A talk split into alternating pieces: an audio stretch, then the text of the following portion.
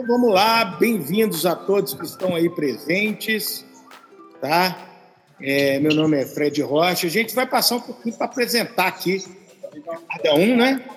Então a gente pode começar o Kepler. Olá, tudo tá bem, aí? pessoal? Tô aqui, tô aqui. Eu acho que a gente pode ir rodando aqui, Tá. cada um apresentando o outro. Tá? Eu começo apresentando o Caio Camargo. Eu queria só saber se vocês estão me ouvindo aí. Estamos Muito ouvindo? bem, Tranquilo. muito bem. Tá? Queria estar começando apresentando o Caio Camargo.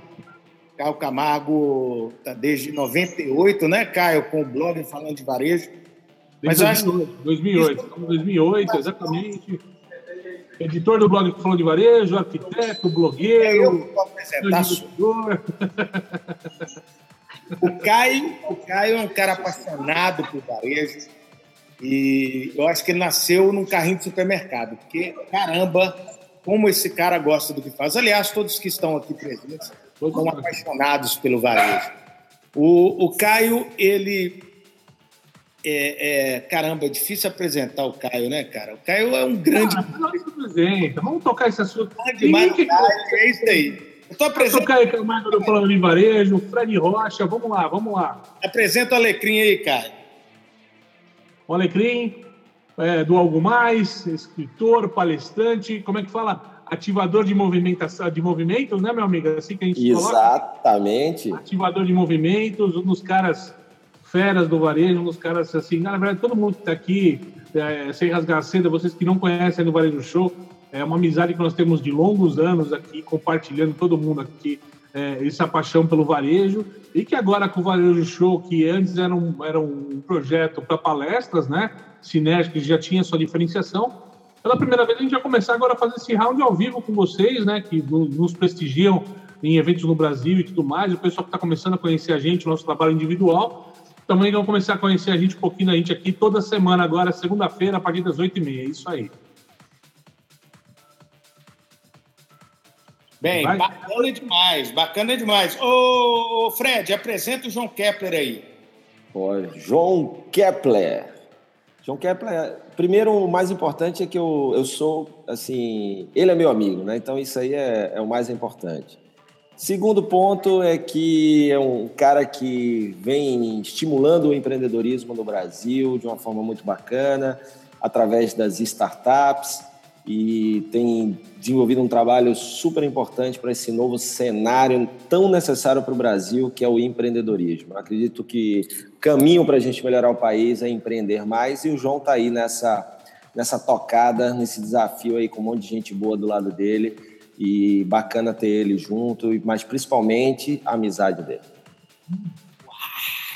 Show de bola. Dói, hein? Tem que apresentar o Rocha, não, cara. Cara, Então você me apresenta agora. bom, fiquei emocionado com as palavras do Alecrim. Eu estou no restaurante, é, enfim, é esse, é- esse é o objetivo do nosso, do nosso hangout, é essa informalidade, a gente se encontrar toda segunda-feira para discutir o varejo, discutir o retail, discutir a inovação. Isso é muito bom. Então, é, quero apresentar esse cara que é o irreverente da turma, é o cara mais, é o cara que vive o chão da loja, é o que a barriga no balcão, é ele que mais entende de barriga no balcão desses quatro que estão aqui, é o cara que Embora a realmente maior barriga do grupo é minha, né? Embora a é, não, a gente disputa a barriga, Bora usar mais. a gente disputa um pouco qual é a maior barriga, mas tudo bem. E quero pedir desculpa, galera, pelo barulho que está aqui, que eu estou no restaurante, mas estou em São Paulo. É, Fred é um amigo, é um cara que, que dá o tom né, descontraído durante essa forma toda, é o cara que, que tem trazido muita, muita e, além da irreverência, ele traz muita criatividade ao grupo, traz coisas novas, traz sempre o tom é, descontraído desse, desse grupo, além de ser muito inteligente. E esse manual que ele está criando aí é, é importantíssimo para todo pequeno e grande varejo, pequeno e médio varejo. É isso. Então, aqui para a gente bater esse papo com vocês, agradecer a todo mundo que está nos assistindo. Muito bem, muito bem. Bacana demais, gente. E Bora botar esse foguete para rodar a rocha. Bora, Ó, galera, é o seguinte: acho que a gente tem que começar o nosso bate-papo. Vamos falar de um assunto muito importante, que é a NRE. É, dois varejo eu, todos nós temos a rotina de visitar essa feira em York todos os anos, mas esse ano a gente, eu e o Caio, nós podemos ir, e o Fredão, o Fred Alecrim, o meu xará, e o João Kepler esteve nessa feira fantástica em Nova York, que é uma feira que referencia é, e que conduz o varejo mundial. Né? Então a gente vai conversar, a gente vai começar o nosso bate-papo falando um pouco da NRF. Eu vou chamar o Fred Alecrim para fazer a introdução da feira, tá? E contar um pouco dos principais insights do que foi falado e do que estão fazendo é, as empresas que são referências do varejo mundial, né? E vamos lá, Alecrim, é com você, meu amigo. Bom, vamos lá. É, eu tive o prazer de bater um papo com o meu amigo João Kepler. Na... Foi essa semana, né, João, eu acho, no portal dos administradores, no, no, no Face, e a gente trocou uma ideia muito legal. A NRF é um evento, para quem não foi, é, da National Retail Federation, a Federação Norte-Americana de Varejo, e é um evento que acontece, essa foi a centésima sexta edição, né? são 106 edições. O evento ele tem uma pegada muito para a tecnologia, mas uma coisa que eu e o João a gente estava falando é que esse ano o que nós sentimos de diferente é que finalmente as empresas de tecnologia abraçaram o varejo. Ou seja, antes a gente ia para a feira e via aquele negócio de ah, isso aí vai demorar para chegar, isso é, é utópico e coisas desse tipo. O que a, o pessoal do Big Show, né, que é o grande o nome do evento, fez esse ano foi colocar coisas práticas, coisas que já estão acontecendo e principalmente a gente viu aí a adesão da tecnologia, pessoal do é, SAP, Intel, IBM, todo esse pessoal trazendo soluções, algumas já sendo implementadas no, no varejo americano e foi muito bom ver essa preocupação, porque aí a gente viu algo que é tangível, que é palpável, que é possível ser aplicado. Então, esse foi um ponto. O outro ponto é, do outro lado, ver o varejista abraçando a tecnologia. Há um tempo atrás, quatro, cinco anos, em uma dessas NRFs, essa foi a minha décima primeira, décima segunda edição de NRF. Já é, é, é quase isso, é quase isso é, foi que é muito importante a gente ver o quanto o varejista também abraçou esse mundo tecno tecnológico. Há uns 4, 5 anos, tinha uma matéria da Forbes que dizia que as empresas que tinham tido melhores resultados, é, principalmente depois de 2008, da crise nos Estados Unidos, foram aquelas que tinham um investimento no TI, né, a tecnologia da informação, o setor de TI estratégico, não só né, aquela coisa um apêndice, algo ali para ajudar na parte só de hardware, mas não, colocou o TI na estratégia do negócio, no board, para trocar ideia, para desenvolver estratégias. E essas empresas tiveram resultado. E aí vem aquele lance que hoje toda empresa é uma empresa de tecnologia.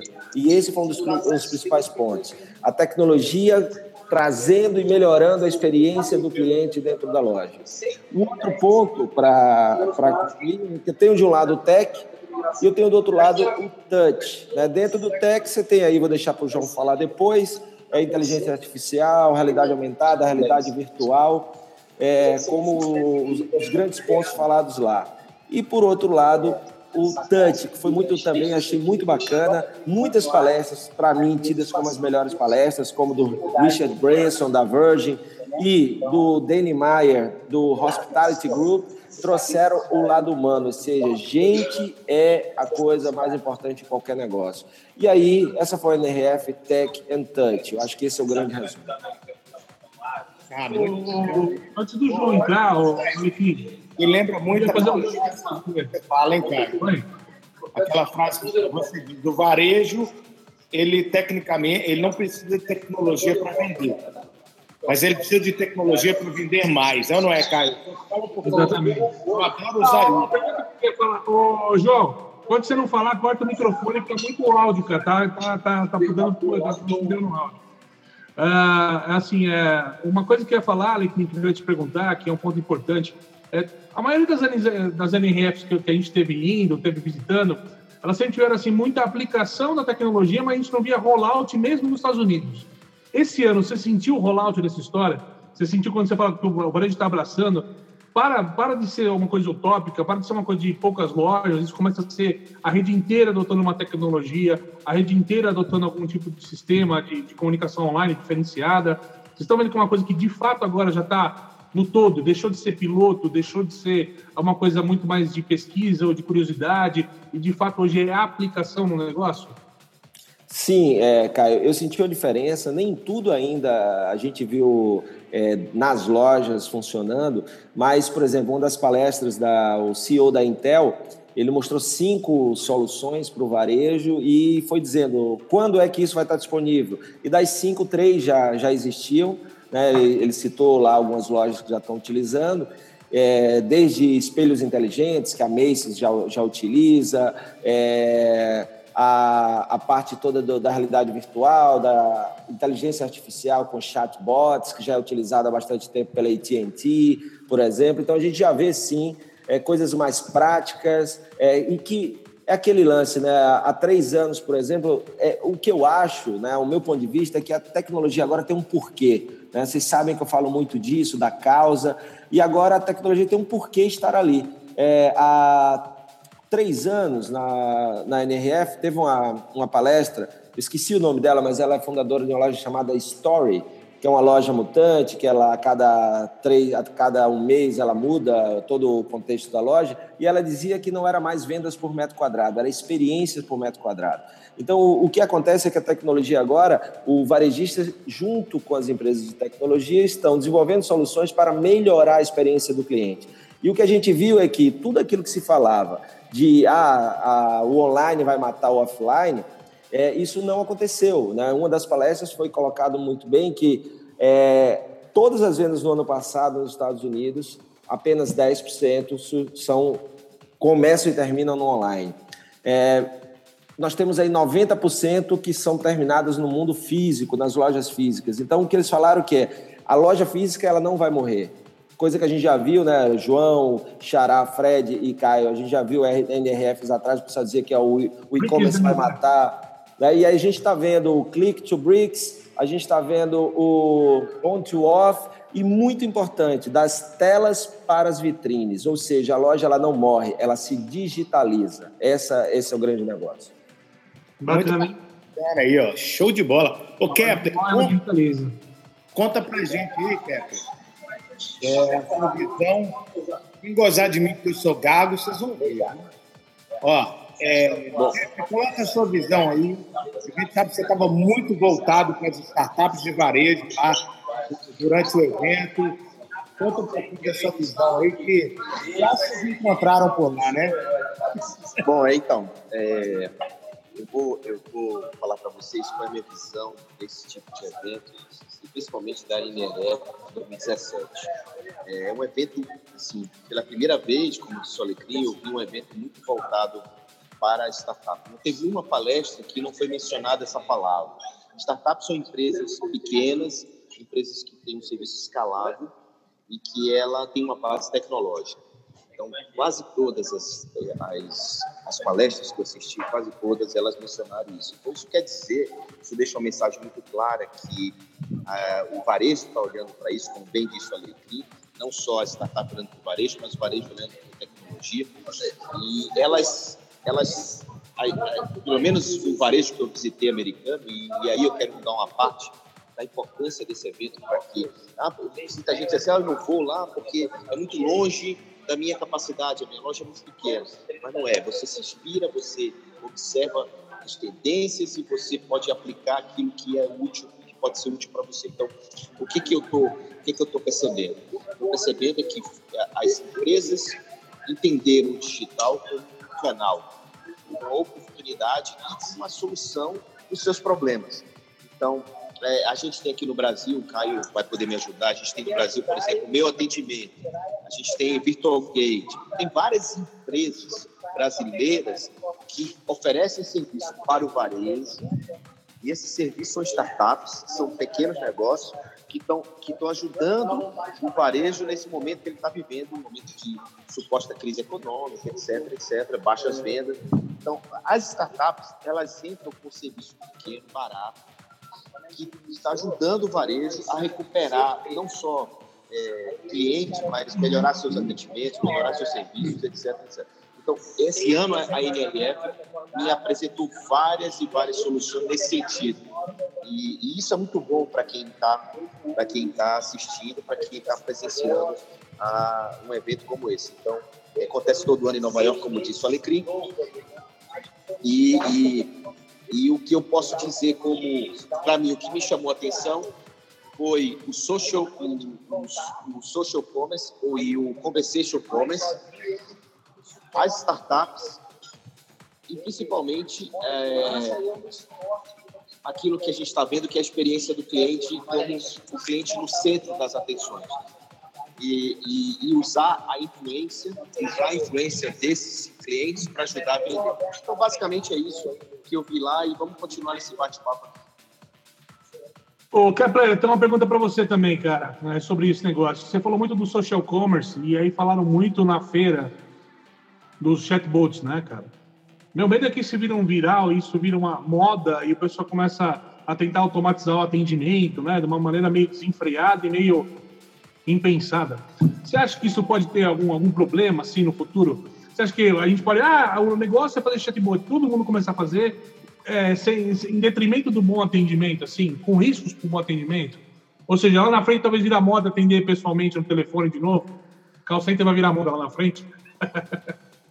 Não, na verdade, o chatbot ele não substitui 100% o, o, o call center.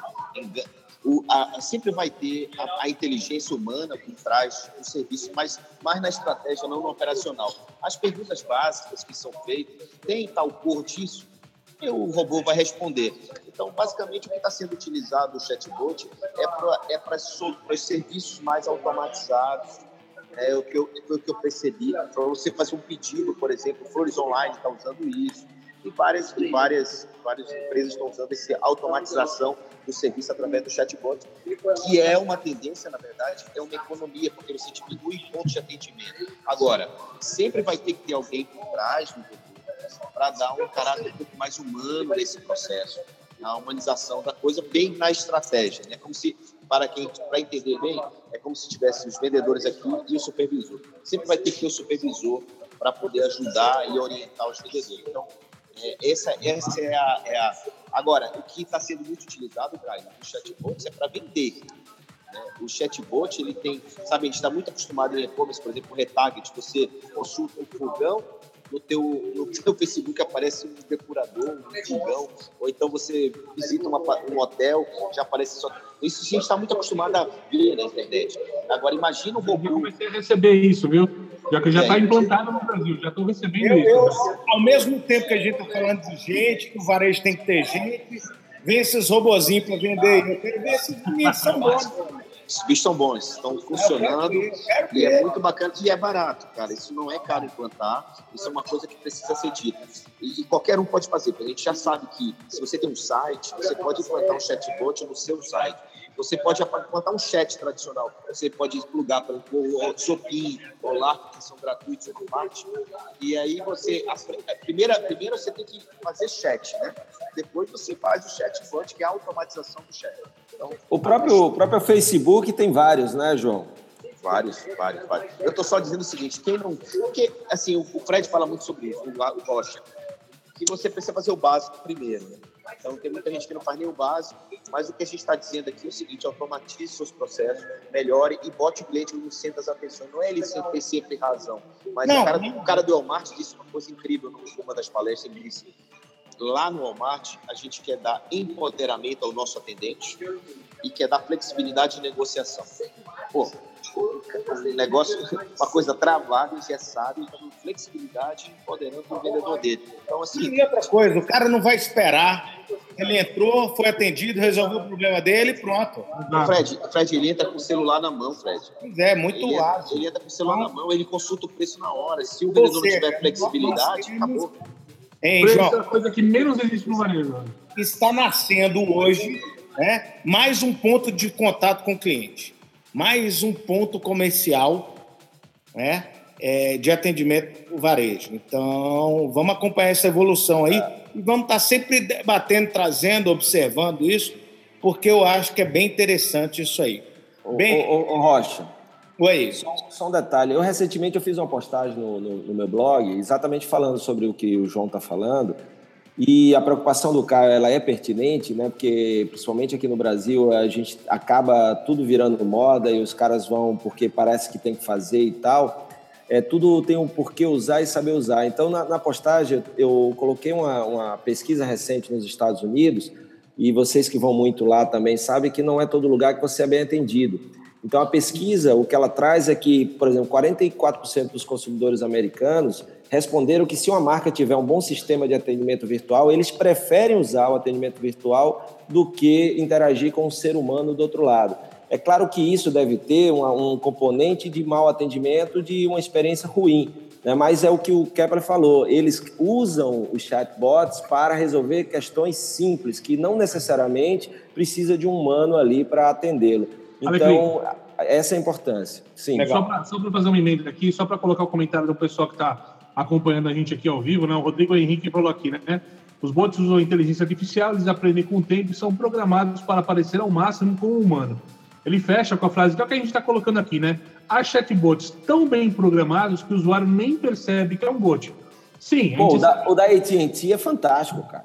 Ah, isso não. O próprio Watson da IBM, né? O que está sendo colocado pelo Watson e tal ah, o problema é assim, se todo mundo for para esse caminho, daqui a pouco vai ser moda estou fazendo hoje atendendo né, pessoalmente. Né? É, então vamos lá. Bem, gente, Uma falta, não vai aprofundar muito no chat Stubgludes esse negócio aí, não. Quero ver esse trem é funcionando.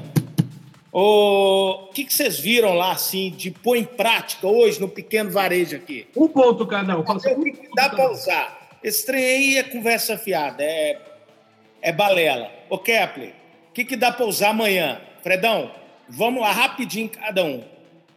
Tá. É, para mim, foi na palestra do Danny, Danny Meyer. Ele falou sobre a receita de sucesso para os restaurantes dele. Ele é um dos fundadores do Shake Shack, que é um mega sucesso nos Estados Unidos. É, ele oh, falou 40, 49% de é produto muito bom e 51% é hospitalidade. Então, o que dá para implementar agora no seu negócio aqui no pequeno varejo é hospitalidade, ou seja, é acolher bem o cliente, oferecer uma boa experiência. E segundo ele, eu concordo, a gente fala sobre isso, passa por contratar muito bem, só contratar as melhores pessoas, treiná-los muito bem, remunerar muito bem e principalmente dar autonomia para que eles resolvam os problemas ali na frente do cliente sem ter que consultar gerente ou dono do negócio. Pô, show de bola, isso que eu falo. Processo. Toda vez o cara vai devolver um produto na loja, tem que passar pelo, do vendedor para o subgerente, gerente, dono e volta todo. Tapete vermelho, tapete vermelho para comprar, porta dos fundos para devolver, né? Tá e, Xará, e ele falou uma coisa legal, é tipo, você vai no restaurante e aí você pede um filé parmegiana, só que você não quer o, o queijo. E aí ele testa muito os restaurantes assim, ele diz, pô, eu não queria o queijo, ah, eu preciso falar com o chefe, eu preciso falar com o, o gerente. Então, só isso aí já impacta na experiência do cliente. Então, por que não dizer, claro, do jeito que o senhor quiser? É isso aí. Kepler, com você, João Kepler. Tá online ou caiu? Ô, Kepler, cadê você? Vamos para a próxima. Vamos para a próxima. Vamos para a próxima. Então, então, bora. Ele deve ter ido no banheiro. Ô, bem, eu, eu, eu acho que a gente já, já falou de NRF aí, deu uma pincelada. Tem alguma coisa, Xará? Eu acho que a gente tem muita coisa para bater papo agora né, nessa primeira versão do Varejo Show Online. Eu queria, eu queria deixa, eu, deixa eu colocar um ponto para a gente, é, já que nós somos os caras que não foram, né, Rocha? Colocar um ponto importante, que é quando a gente fala. É, eu também estou chorando.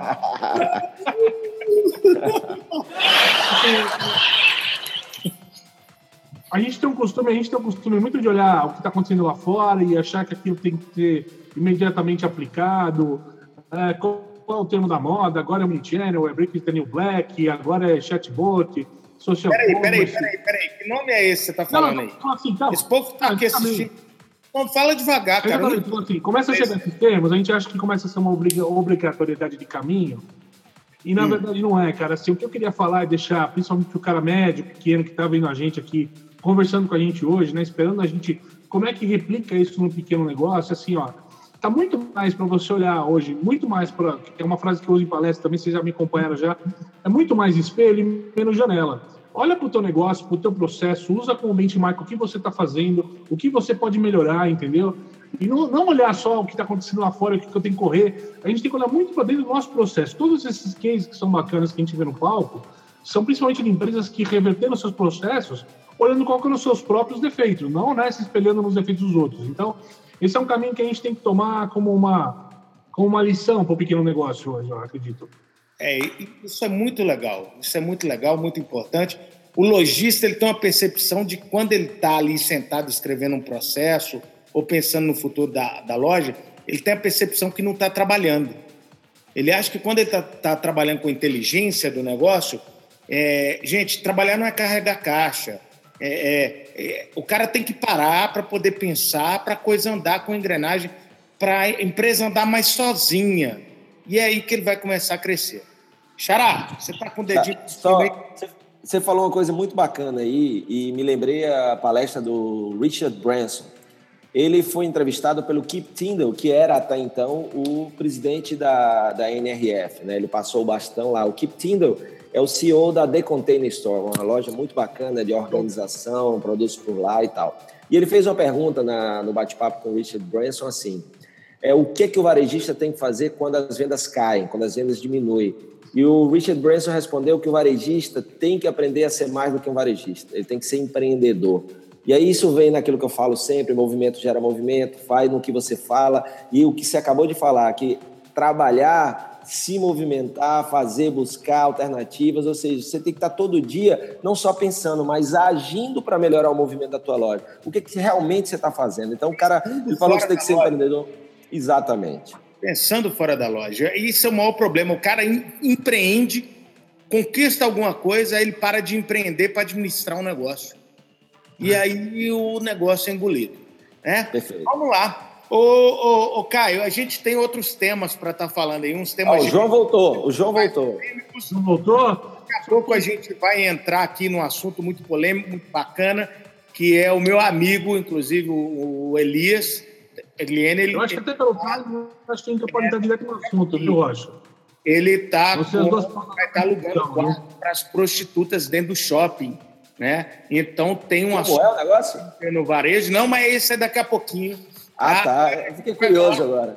Cara, muito bacana. É uns posts que o Caio enviou para gente. Eu vou compartilhar minha tela aqui com a galera, tá? A tela inteira e vou colocar uns posts. Ô, Caio, é, cara, isso é uma loja de automóvel, eu ainda não consegui descobrir de onde ela é, cara, mas olha, a gente fala de inovar em comunicação e tudo mais.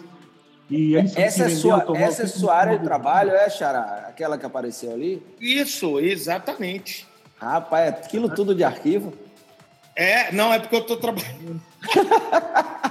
Cara, eu estou mexendo. Tem produto, tem produto, tem produto. Você viu que horror? Caio, me fala desses posts aqui, Caio. Da Pony Veículo. Cara, Achei sensacional, cara. Olha esses caras, essa Pony. Aí, fala. Caramba, é muito legal. Olha aqui o Celta, ó. É Chevrolet Celta 1.0 Life. Mais econômico que a sua CG. Câmbio mais curto que coisa de porco. O terror do Cívico e dos Vovorolas. Só sai do, do semáforo cantando pneu. Esse cara é sensacional. E o Uno aqui, Fiat Uno, Deus das estradas. Vai até o Acre do palco adulterado do posto de Goiânia. Vilão confirmada na próxima temporada do The Flash. Design cubista revolucionário de Papo Picasso. Uno, o número um é o melhor. Dá benga no seu Civic e no Vovorola. Carro de homens é muitos trabalhadores que estão à procura de um relacionamento duradouro. Ô, Caio, onde é que você descobriu isso aí? Cara, isso está sendo viralizado pela, pela, pelo WhatsApp, pelas redes sociais. Infelizmente, eu não descobri ainda de onde é o cara, tá? Mas, assim, é... faltou tempo para pesquisa, na verdade, porque está viralizada essa história. Mas mais cara... Gente, o bacana é que, que criativo. Fala... Oi, desculpa. Rocha? Pode falar. Eu falei assim, o bacana dessa história é o seguinte, a gente está sempre falando como é que inova a comunicação. Esse cara que atua uma indústria que é totalmente engessada, e o Alecrim acabou de falar de se movimentar, você costuma falar de sair fora da caixa, fazer diferente, né? Poxa, por que, que eu não uso uma linguagem mais vendedora, mas de um jeito diferente, né? Que é a linguagem do meu consumidor, né? Como é que eu posso brincar, né? Falando sério do produto, mas de um jeito um pouco mais descontraído, né? Então, é fantástica essa comunicação. Eu não sei qual resultado ele teve com isso, não dá para saber. Ah, mas não mas tem dúvida que é divertido, é legal, cara. Ele finalizou. A propaganda que esse cara ganhou de gratuita, entendeu? De espalhar a marca dele, o que ele vende, para onde ele vende, é fantástico, fantástico, assim, o jeito de fazer. Isso me lembra uma. Eu não estou com a imagem aqui, não para compartilhar a tela agora, mas me lembra uma que saiu também algumas semanas atrás, de um cara que colocou uma placa na frente. Eu acho que era Nova York, alguma coisa assim. Ele colocou uma placa na frente frente da loja dele e assim: entre e coma a pior pizza que um cara disse que comeu no TripAdvisor. Sabe? Então, assim, fantástica comunicação para fazer diferente, entendeu? Chamar um cara. Então, pô, peraí, aqui tem a pior pizza que um cara já comeu, vamos experimentar pizza de tão ruim que deve ser. Então, tem essas. Como inovar na, na comunicação? Não é só preço baixo que atrai cliente, não. Eu acho que conversa diferente chama atenção, deixa de ser paisagem, é isso que a gente precisa correr um pouquinho atrás. É, o cara simplesmente copia a descrição do outro e cola lá. Pô, olha a venda da Mercedes do cara aí, bicho. Carro para diretores exigentes. Faróis de Paulo, de, de, de, de polo. Um milhão de sensores para pitar. É sensacional esse cara, muito bacana. Que que eu, oh, vou, deixa eu voltar aqui. Alegria, o que tu achou, cara?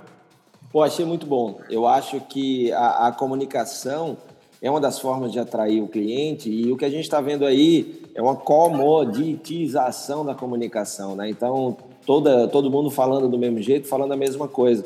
Então, se você quer se diferenciar, diferenciar o seu negócio, parte daí. Esse final de semana eu fui para um evento aqui na praia e aí na vinda tinha aquele famoso morreu, morreu, comeu, morreu, né? E o que eu achei legal foi comeu, morreu. Embaixo tinha nossa especialidade, dois pontos, nenhuma. Né? Então o cara não é especialista em nada. Mas isso me chamou a atenção, né, cara? Então os caras vão encontrando formas de, de atrair, porque é aquilo que eu falo. O primeiro desafio nosso é atrair a atenção do consumidor. Né? O, o segundo, conquistar, depois merecer. Então, no meio de tanta poluição, de tantos spams, de tanta coisa, eu preciso fazer o cara parar e prestar atenção na minha mensagem. Ô Kepler, fala um pouquinho aí. Você fica tomando vinho aí, não oferece pra gente. Tá no restaurante com os amigos, né? Faz parte, tá todo mundo viajando. olha, olha que bacana a Kézia falando aqui, ó.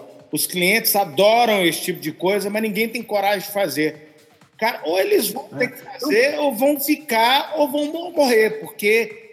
Não, isso é... me lembra, eu acho isso me lembra outro cara também que fez uma coisa tão bacana quanto o cara do Hortifruti, lembra do Rio de Janeiro? Hortifruti. Hortifruti. Pô, fantástico o que ele cara fez, cara. Fantástico. É muito legal. Tem aquela lojinha, o Rise to Rich, lá, lá Também. em Nova York, Xará, que eles cultuam um gordinho. É muito legal cultuar o gordinho. Ah, se você não é gordo, você tá... Eu acho. Eu acho. Nossa, eu acho que é legal cultuar. Lá, Caio Reis. É, é, na boa, é, é sensacional a loja. É. A gente chega lá na lojinha, ó, pam, vira rei. Preparou até inteiro fazer isso. Ah, vira rei na loja. Eu ia fazer isso em algum momento, cara. João. Fantástico. Racha, tá aí, tá aí, tá aí, no, tá aí na, na, na espaçonave, tá aí montado também aquele negócio do, do supermercado aí pra gente lançar pra eles também aqui? Cara, o supermercado eu não, não coloquei não, mas peraí que eu pego aqui. Tá, então a gente vai falando. Ô, Anakin, quer comentar um pouquinho desse supermercado também? O que, que foi que a gente viu também, que saiu essa semana? Uma coisa simples pra caramba, né? Mas isso é legal para comentar aí. Não, enquanto, enquanto o Rocha sobe aí o, o, a imagem, só finalizar essa parte de comunicação, né? A Késia, né, que falou aí da comunicação, pouca gente tem. Rafael também aqui, Rafael é, Silva também falando. Falando. E, Mas vejo que empresas têm medo de inovar porque possuem processos muito engessados, olha lá, tá vendo? Mas aí é, que o grande, aí é que o grande lance, né? Porque o, a gente fala muito e virou um clichê dizer que o cara tem que inovar, tem que fazer diferente, etc mas você tem que ter coragem para fazer diferente, para inovar. Então, me lembro agora uma outra palestra na, na NRF que o cara Ele fez uma comparação entre o mundo das startups e o varejo tradicional. Ele deu uma provocada no varejista, dizendo que o cara é, ele pouco se movimenta e ele pouco inova e que o cara da startup ele está preparado para se errar errar logo e corrigir logo. Aquela questão do mínimo produto viável faça depois aprimore né? Tudo isso que o varejista acaba é, morrendo. E o que ele não percebe é que esse medo de inovar acaba gerando problema, que é queda nas vendas, é comoditização, é comparação fácil do concorrente e ter que ir para uma guerra de preços. Então, é muito melhor ou ser ousado, correr o risco de errar. A Amazon faz muito isso, né? É, é muito importante isso. Seja na comunicação, seja na gestão, seja na venda, seja no tipo de loja, seja na proposta, seja o que for. Ah, e só para comentar, enquanto o Rocha prepara a imagem para a gente comentar, a gente tem. Nós vamos até quanto? 45? O que, que a gente vai fazer hoje? Hoje o piloto, o piloto vai ser de uma hora, é isso? É, é. é. O episódio piloto é uma hora. Tá, não, ah, teve um assunto que rolou na internet bem forte nessas últimas duas semanas ali, uh, que é um comparativo da Amazon com os outros players de varejo físico. Uh, a gente não tem aqui a tabela e tal, mas a história é que a Amazon assim é maior do que todos os outros varejistas somados, né? O que vocês acham disso? Cara, eu morro de medo, eu brinco, às vezes eu falo em off assim. A minha preocupação é, é da Amazon entrar no Brasil, dela ter uma operação daquele porte aqui. É claro que, é, por exemplo, eu sou totalmente contra a regulação, mas ela está tão desproporcional com os outros varejos em termos de atendimento e cuidado com o consumidor, mix de produto e escambau a quatro, entendeu? Que a galera tá, tá muda aí, né? Deixa eu ver o que tá acontecendo aqui. Não, tô aqui. Ah, vocês estão aqui? Tá, tá. Sim, tô ouvindo.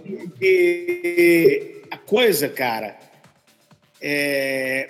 eu, tenho, eu tenho medo. É, é, ela está num patamar muito diferente, inclusive lá fora, na própria América.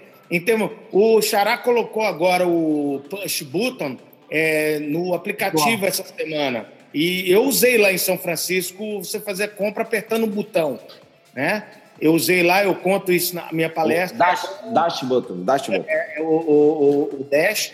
E, e o Xará vai me colocar. Agora você não tem nem que pagar 4 dólares mais. Isso. Botãozinho, você tem ali uma interface. Os caras estão muito à frente. A cada ano eles aperfeiçoam algo que já é incrível. Então, eu, eu sou fã, eu uso como case, é, porque eles não focam em vender, eles focam em resolver o problema do cliente. E isso, para mim, é o futuro do varejo. Então, eu li um, eu li um artigo, que o, um artigo americano, tal, estava via LinkedIn esse artigo até, mas a parte muito bacana que ele falou que um dos defeitos dos outros varejistas, né, é que assim, esses últimos anos, eles não tentaram fazer um pouquinho do que eu estava falando, fazer o, o, exercício do espelho, né? Eles tentaram acompanhar a Amazon, né? Então, a Amazon fazer uma coisa, ele ia lá fazer igual. Então, é, tem aquela história que a gente fala, né? Toda vez que você vai copiar alguém, você já é segundo, né? Você não vai ser primeiro nunca, cara. Você não vai ser melhor no quilo do, do que o outro cara faz copiando o que ele faz. E um defeito grande dessas empresas tal, é que elas tentaram imitar, copiar o modelo Amazon em muitos dos seus negócios, né? Vocês acham que essa foi a grande falha desses caras hoje? É, cara, tem que ter essência. Alecrim, fala aí. Eu acho, Eu que... acho que, que, imitar é ruim para qualquer negócio, seja qualquer marca que você vai imitar, seja a Amazon, seja qualquer uma. É, a, a, questão é que o seu negócio precisa ter algo único. Né? Então, é melhor você ter um produto e ser o melhor produto do mundo do que você tentar copiar alguém. Isso que você acabou de falar, Caio. Então, acho que o erro está em copiar você pode se inspirar no modelo Amazon, no modelo Zappos, no modelo The Container Store, é, que são marcas Apple, que a gente sempre fala aqui. Mas o, o grande negócio é você buscar a sua identidade, o que, que é possível você fazer. É, o grande lance da Amazon é que eles têm essa. Eles têm, primeiro, hoje, eles têm dinheiro para fazer, fazer investimento, né? Por exemplo, a gente viu a viralização do Amazon Go. É, mas uma coisa que eu vi lá na NRF é que os caras assim, ó, eles fizeram a Amazon Go, pode ser que seja um fracasso a ideia de ter uma loja de conveniência, no Just Walk Out, né, como eles falam, no modelo, mas a questão é que daí surgem várias, várias outras coisas que vão acabar é, influenciando o varejo, a forma como se tem loja e tudo. Então, o grande lance é experimentar, mas não copiar. Né? Eu acho que a Amazon é um grande player, seja aqui, seja se eles chegarem no Brasil, mas eu acho que o erro não está em imitar a Amazon, está em imitar alguém. Né? Eu acho que você se inspira e faz diferente do seu jeito, colocando o seu DNA e o seu tempero. Ah, o Rodrigo ainda colocou ali, né? Amazon Inteligência Extraterrestre. Cara, pura verdade, cara. Eu tive é, com né, na Amazon é, há uns dois, três anos atrás, em Seattle. Foi sensacional. É, é assim, eles são. Eu tô doido para ir para Seattle só para ir na Amazon Go. Já falando assim, tipo ir num dia ou estar tá no outro, só para viver a experiência que esses caras estão propondo. Eles realmente estão revolucionando o varejo, seja físico, seja digital ou seja extraterrestre, né? Eu acho muito. Caio, eu, achei a foto aqui. Tá, mas antes da gente comentar, tem dois comentários aqui. Vamos lá. O, o Rafael colocou, né? Já que vocês estão falando de varejo, ó, Rafael, toda semana a gente só vai falar de varejo, tá? Essa pauta. É, então, assim, é, é, sobre a criação de identidade do público com a marca. Acho que é uma pauta né, mais longa, a gente pode tomar outra. outra, outra... É um negócio bacana para falar semana que vem, propósito. Boa, boa, Eu boa. acho que propósito a gente pode pôr como tema principal propósito e aí a gente pode encaixar um pouco com causa, né? Para que, que essa marca existe? Eu acho que é, é aí que o consumidor vai conectar com a marca. Né? Perfeito. E, e, aí, e vai um ponto, viu, Caio? Só rapidinho para a Késia, que esse é o ponto, né? É, houve umas quatro ou cinco palestras na NRF esse ano. A Ashley da Soul, Soul Cycle, o Danny Maia da Hospitality Group, e outras palestras colocando aquele conceito que o Seth Godin trouxe há um tempo atrás de tribes, né, ou seja, tribo, que é o cara não só ser um cliente, ele sentir parte de uma tribo que é o seu negócio, ou seja, uma comunidade. Então, o negócio precisa construir uma comunidade e o cliente querer fazer parte, senão ele vai morrer no futuro. E aí a gente pode falar disso na segunda-feira que vem, é. com certeza. Bem bacana. Agora, gente, eu quero chamar a atenção por uma curiosidade o, o Xará, o Fred Alecrim, ele decora mesmo o nome desses caras todos, cara. Eu acho. Eu não sei como ele faz isso até hoje. Eu não sei como, eu não decoro nem nome de parente direito. Ele é sai porque... falando dos caras. Eu é repito, é incrível. É porque eu repito muito, cara. Eu, eu gravo podcast, eu escrevo no blog, aí eu acabo memorizando. Vocês acham, olha que pergunta bacana da, da Kézia. Vocês acham que o modelo startup irá substituir a forma tradicional de empreender? O, o Kézia, eu vou começar essa. Vê se o Kepler entra aí, cara. O Kepler, é, é, ele falou, chama ele aí. Eu, eu acho que ele tem que responder isso aqui. Eu vou começar respondendo. Eu acho que sim, sabe por quê? Porque a, a startup ela preocupa com o problema do cliente. Ela, é, quem está montando uma startup está querendo resolver o problema de alguém e não querendo ganhar dinheiro. Ele já enxerga o dinheiro como consequência. Eu não sei se o modelo de negócio de investidores, de investimento anjo, é, é essa linha. Mas o conceito, né, a base conceitual de montar um negócio, eu acredito que pode ser dessa forma, é, sim. O Kepler? É, o fato, o fato, enquanto o Kepler não entra, o fato nessa história é que realmente assim o empreendedorismo é, passado aí de 20 anos, 15 anos atrás de montar lojinha, montar o pequeno negócio, montar a fabriqueta, né, tal, passou, cara. Esse modelo parece que está na molecada, a vibe é fazer alguma coisa digital, é inovar, é passar. Então, assim, é, o fato é que eu acho que o que o Rocha colocou, o porquê, eu acho que é exatamente esse, Rocha. A gente não parte mais de criar alguma coisa para vender com lucro e ganhar dinheiro com isso, mas a gente está partindo a partir do momento de resolver um problema e esse problema ser benéfico para as pessoas, mudar o mundo de alguma forma, etc. Isso ser lucrativo, né, cara? Mas o fato é que a gente está tendo muito mais gente hoje disposta ao canal digital, às pequenas empresas e startups digitais, do que de fato esse modelo pequeno negócio, fábrica pequena, serviço pequeno, lojinha pequena. Isso mudou de fato, é um fato. Ô, Kepler, é, tem uma pergunta que é o que a gente estava falando até você entrar, e se pudesse nos ajudar respondendo aí, é, se você acha que o modelo de startup vai substituir a forma tradicional de empreender. Fala aí, brother.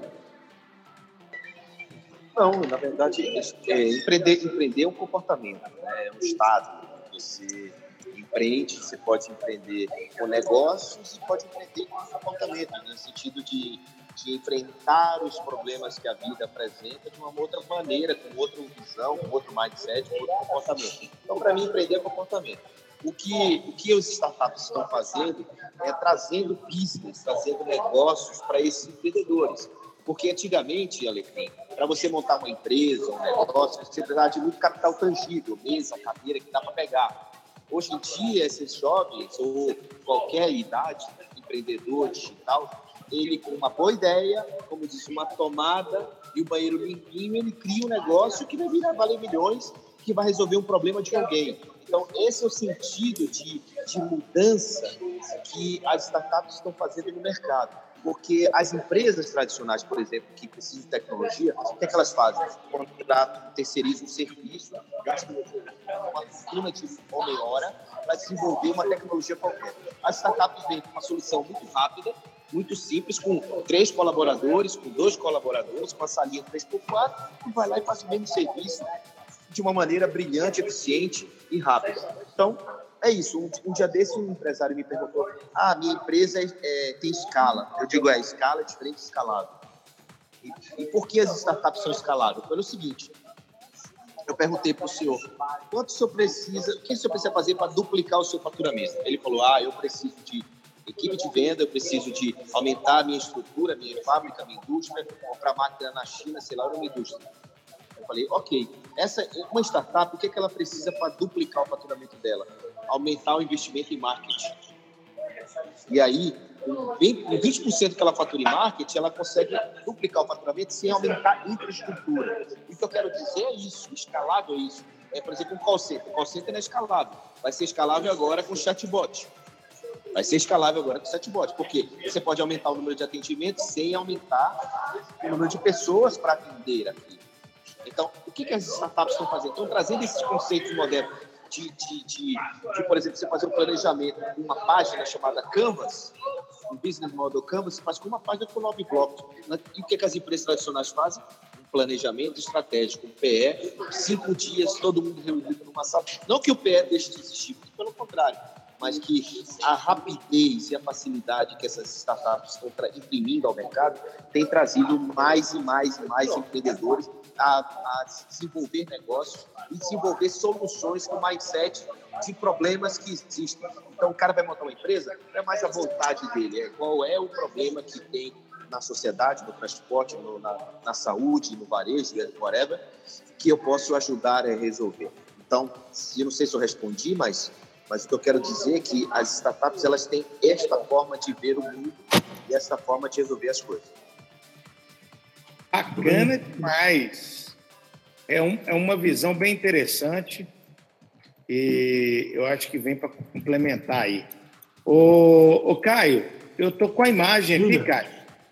O menininho lá. Puxa a imagem, mais uma imagem toda semana. Que legal isso aqui, cara. Que, que, vamos, vamos lá. Cadê, cadê o menino? Tá aqui. Bota o menino na tela aí. Me dá imagens, me dá imagens, me dá imagens. Eu quero Peraí, imagens. O Hamilton tá Comandante Hamilton. Dá imagens da tela. Tela, vai. Tá indo? Tá indo, foi sim. Olha que bacana, cara. Isso aqui é um supermercado no Oregon, nos Estados Unidos. A gente não sabe se isso é recente, porque viralizado nunca sabe quanto tempo demora para chegar.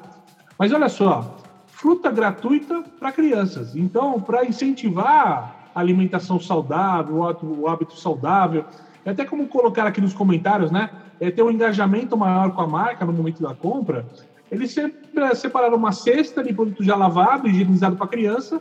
Cada criança tem direito a uma fruta. Então, você está dando com a criança, pega uma maçã, uma banana, descasca lá no, no local para a criança comer. Eu achei uma sacada fenomenal, fácil de aplicar. Dá para amanhã você já colocar isso para rodar no teu negócio. Não precisa esperar, cara. Não é tecnologia, não é NRF, não é nada do que a gente está falando, é coisa simples é e fácil. Bacana. Cara. O Sebrae está com investimento muito forte hoje no Brasil no setor de mercadinhos.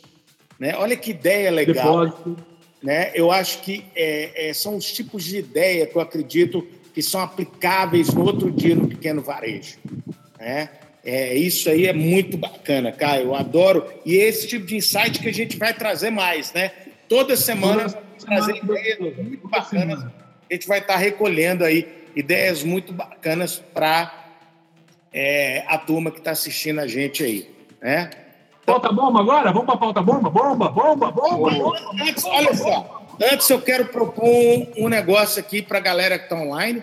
Antes de entrar na pauta bomba, eu vou compartilhar a tela aqui de novo. Eu vou mostrar algo muito importante para vocês, hein, galera? Olha que legal. Cadê? Aqui é o seguinte. Olha oh, hora, hora do Merchan. Olha aí, hora, hora do. Merchan, Merchan. Tá aqui o livro do meu amigo Caio Camargo vamos, vamos, coisa boa. vamos falar de coisa boa. Tá vendendo já com Saraiva. Tá, tá na Amazon. Onde tá, Caio? Fala aí. Arroz, feijão e varejo nas principais livrarias. É um compilado de artigos, oito anos de artigos do Paulo de Varejo, editado na forma de manual. Graças a Deus, onde está chegando, está vendendo. Chegou a bater terceiro na Amazon, agora por causa de estoque caiu um pouquinho é primeiro na cultura, está em terceiro na Saraiva agora também, chegou a bater primeiro. Então, sucesso de vendas ali. Fórmula 1 esse livro. Tá uma beleza esse negócio, cara. Eu fiz o primeiro unboxing de livro que alguém já viu, cara. Sensacional. Aí, galera, vamos entrar comprar o livro Arroz, Feijão e Varejo do Caio ah. Camargo, tá? E em seguida está aqui A Cura Empresarial, lançamentaço, esgotou logo como best-seller, com certeza né? O livro do meu amigo Fred Alecrim. Ô, ô Fred, ainda não acabei de ler. é porque eu, tô... eu também não, eu estou em casa. Tá danado. Galera, livraço. O Fred é um cara, assim, fantástico no que fala. É, é um filósofo da área de negócio, na minha opinião. Compre o livro do Fred. Fred, você vende em tudo qualquer livraria, né? O seu já tem para todo lado. Isso, isso também nas melhores livrarias do Brasil, Cultura, Saraiva, tá, tem na Amazon, Submarino, Americanas. Primeira edição esgotada, a segunda edição está saindo do Prelo agora, deve estar tá chegando, mas ainda tem algumas unidades nas lojas. E eu falo um pouquinho, o livro do Caio fala, eu, eu gosto de brincar com ele sobre as armas do varejo. E o meu livro, esse terceiro livro, fala sobre a alma do varejo. Então, a cura empresarial fala sobre a cura, é um acróstico que quer dizer cultura única de respeito e aprendizado. E eu falo aí como cuidar do ambiente do varejo, o ambiente da empresa, para que o cliente se sinta bem ao entrar em contato com a marca, para que a marca tenha é, uma experiência, consiga oferecer uma experiência boa. Isso começa dentro de casa, isso começa dentro do ambiente da empresa, e é isso que eu falo. Afinal de contas, hoje a gente vive tempos muito tóxicos e aí eu falo um pouquinho sobre como equilibrar esse ambiente dentro da empresa para que a equipe possa ser mais produtiva e oferecer um atendimento melhor, consequentemente a empresa ter mais margem e mais resultados. Nossa, ah, merda, você, você está no papel? Fantástico. Não, veio, veio da cabeça agora. É, João, aí, João tá no ar. Olha só, aí tem o meu jabazinho, manual do novo varejista. Auto-merchandising. Já passamos de 150 doações é, a cada livro comprado é um livro doado. São 360 páginas coloridas e ilustradas, que inclui também artigos fantásticos dos meus três amigos que estão aqui nesse hangout com vocês. Então entra lá no manual, uau, nome a qual o Fred Alecrim sugeriu, né? Porque já era o manual com L, ele falou: Fred, não tá sua cara, tem que ter o uau. Então, muito bacana. Tá aí, galera, dá uma força. Daqui 30 dias, se Deus quiser, nós estamos iniciando a distribuição desse livro aí já. Né? Já temos e tá bombando. E, claro, João. o teller da galera, do João Kepler, Educando Filhos para Empreender. Está na segunda edição agora, já com selo terceira, de Terceira, terceira, acabou. Ah, ele entrou. Terceira. Ele entrou, ele entrou, ele entrou, ele entrou. Ele, entrou, ele apareceu, ele viu. Fala, Kepler! Falou Cara, do livro dele, né, Claro, já, claro. Tem dinheiro apareceu. É, o, é, o, é o Java Time, né? Java, Java Time. Java Time, eu tenho que chegar junto. Na verdade, esse, esse eu, é um livro que eu tenho muito carinho por ele, não tem nada a ver com varejo, nada a ver com. Mas ele, de certa forma, é o empreender para vender, né? E, e, ele ajuda muito empreendedor a vender. E, e principalmente ajuda na educação, dos seus filhos. Ajuda. Já tá. tá bom, tá bom, deixa pra lá. Mas esse livro está em todas as livrarias, se encontra na Amazon, na Saraiva, na Leitura e tudo quanto é lugar. Tá esse livro aí na terceira edição. Estou muito feliz com ele e muito feliz com o feedback que eu tenho recebido de pais e pais e mães que têm dito assim, pô, isso tem me ajudado a, a, complementar a educação que eu tenho dado ao meu filho, mais do que a educação doméstica, é uma educação de comportamento em relação ao mundo, de uma maneira de enfrentar o mundo. Então é isso. Onde está vendo, Kepler? Em qual livraria está indicando aí hoje? Hoje, entra na Amazon. A Amazon está tá, tá vendendo lá o livro, é, Saraiva está vendendo, tem uma promoção. Para Saraiva tem, sempre tem promoção, né? É isso aí, entra lá. Agora, se você quiser também, joãokepler.com.br barra livro. Barra livro. É, tem lá também. Oh, fazer um jabá para o nosso amigo aqui, viu, Rocha? O Kepler a gente fala aqui, nós três que conhecemos bem a fundo, conhecemos os filhos dele, etc, né? É, diferente de outros empreendedores, que às vezes o cara nem bota a mão no negócio, né, para falar sobre o negócio e tal. Tem um monte de professor que dá aula de alguma coisa que nunca fez aquilo que está dando aula. O Kepler tem três filhos empreendedores para escrever. E não existe cara no Brasil com maior propriedade para escrever sobre educando os filhos para empreender do que esse cara, bicho. É um orgulho ser amigo desse cara é e ver o resultado desse filho. É fantástico o que essa molecada dele está fazendo hoje, cara. É fantástico, cara. Fantástico. Carinho enorme, Caio. Obrigado, obrigado mesmo. É, você, você acompanha de perto aí meu, minha luta. Eu sou um cidadão como, como qualquer outro. Somos, somos aqui, né? Todos os quatro somos carne e osso, humildes e, e batalhadores. A gente dia atrás do outro e a gente faz tudo honestamente, com uma vontade enorme de colaborar, compartilhar e, e, e gerar, gerar riqueza para todo mundo que nos envolve, né? Que está em torno da gente. Isso é muito bom e o livro é um pouco disso também, né? Um pouco desse compartilhamento do que eu vivi na minha casa, do que eu vivo com meus filhos. E é isso. Muito obrigado e Maravilha. tamo junto. E aí, Rocha, vamos, vamos finalizar? Falta bomba? Bomba! Bomba! bomba. Tem que Só soltar bomba. Uma coisa antes. Só uma coisa antes. O quê? Pode falar. Derrubou o pau. Não, é só o seguinte, tem uma pessoa, só me ajuda aí. É, Caio, eu te mandei um, um endereço para você botar aí no, no chat, que eu não estou logado. É, rapidinho, que tem uma solicitação de uma. Tem uma, um comentário que eu achei muito bacana de uma, uma pessoa que está nos acompanhando aí, que ela pergunta por que, que os donos do, dos negócios não colocam a cara na comunicação certo? E aí eu, eu mandei um case muito legal de uma empresa que era, que era pequena, já foi case lá na NRF, que é o Dollar Shave Club, que é uma marca que era pequenininha e o cara começou a vender gilete, né? Começou a vender, na verdade, lâminas de barbear e o equipamento de, de barbear. Hoje ele foi comprado, hoje, recentemente, foi comprado pela Unilever por uma grana mas toda a comunicação da marca é feita pelo fundador da marca. E aí, acho que vale, vale um exemplo aí. É claro que ele tem uma pegada com humor totalmente diferente, o cara faz um negócio, ele usa palavrão na, na comunicação, ele diz que as lâminas dele são fucking, the fucking best, né, são as melhores e tal. E vale a pena só porque ela pediu aí, falando por que não, e assim, eu acho que é muito bacana quando o dono fica à frente da comunicação, sim, principalmente o pequeno varejo. E legal isso aí, ó. Não só o dono. Pega o seu cliente que está na loja, grava um vídeo com ele utilizando o produto, os testemunhais, os depoimentos.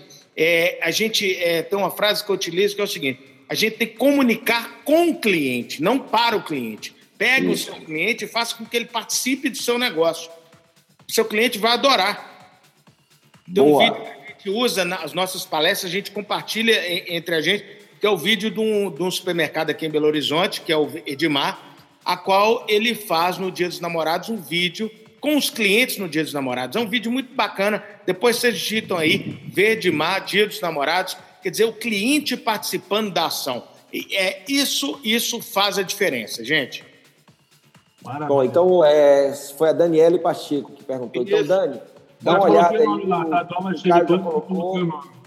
Isso, já colocou Dollar Shave Club, eu acho que é um exemplo, é claro que, como eu falei, ele é muito bem posicionado, usa o humor, usa o palavrão, mas é porque ele é posicionado para um público jovem e tudo, mas foi tão bem feito que a Unilever comprou a empresa. Então, eu acho que o empresário, o cliente, como o Xará falou, e também, por que não, gente da sua equipe, né? O Whole Foods faz isso dentro de loja, comunicando o supermercado Whole Foods, colocando foto da equipe, falando um pouquinho sobre cada um. Então, eu acho que isso faz a diferença. Dois minutos para Galera, dois minutos para acabar. Dois minutos para acabar. frente. Agora a gente vai num assunto muito polêmico e muito bacana. O Caio trouxe. Porra, é, zona dentro do shopping. Como é que é esse negócio aí?